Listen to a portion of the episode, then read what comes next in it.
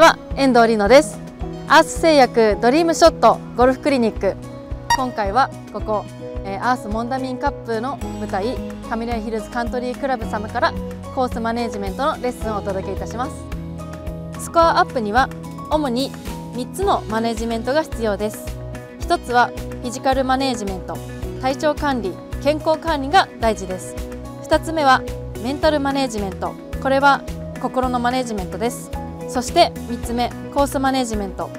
コースと向き合ってリスクやミスを減らしていくことが大切です。今回はスコアアップの一番の近道。このコースマネジメントのレッスンをお届けいたします。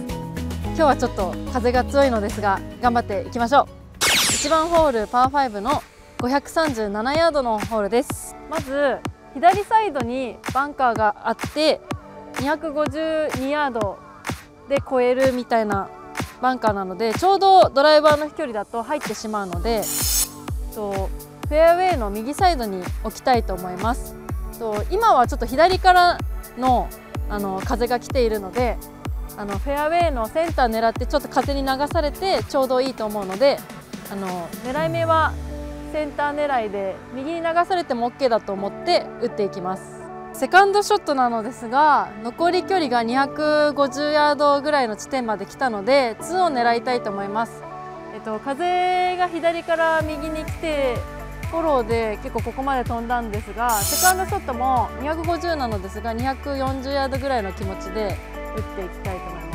左右グリーンの手前にバンカーがあるのですがバンカー入ってもいいぐらいの気持ちであの狙っていきたいと思います。ちょっとこの手前にあるバンカーの上を狙っていく感じで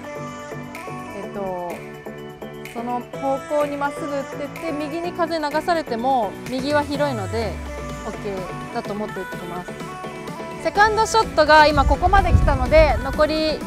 えー、距離が25ヤードでした。とグリーン周りまで来たらなるべく補足してあのグリーンの状態も見ながらチェックしながらあの行くとあのどのようなあの傾斜なのかとかも読めるので補足しながら行くといいと思います。ではアプローチ打ちます。じゃあ3段目グリーンに乗りました。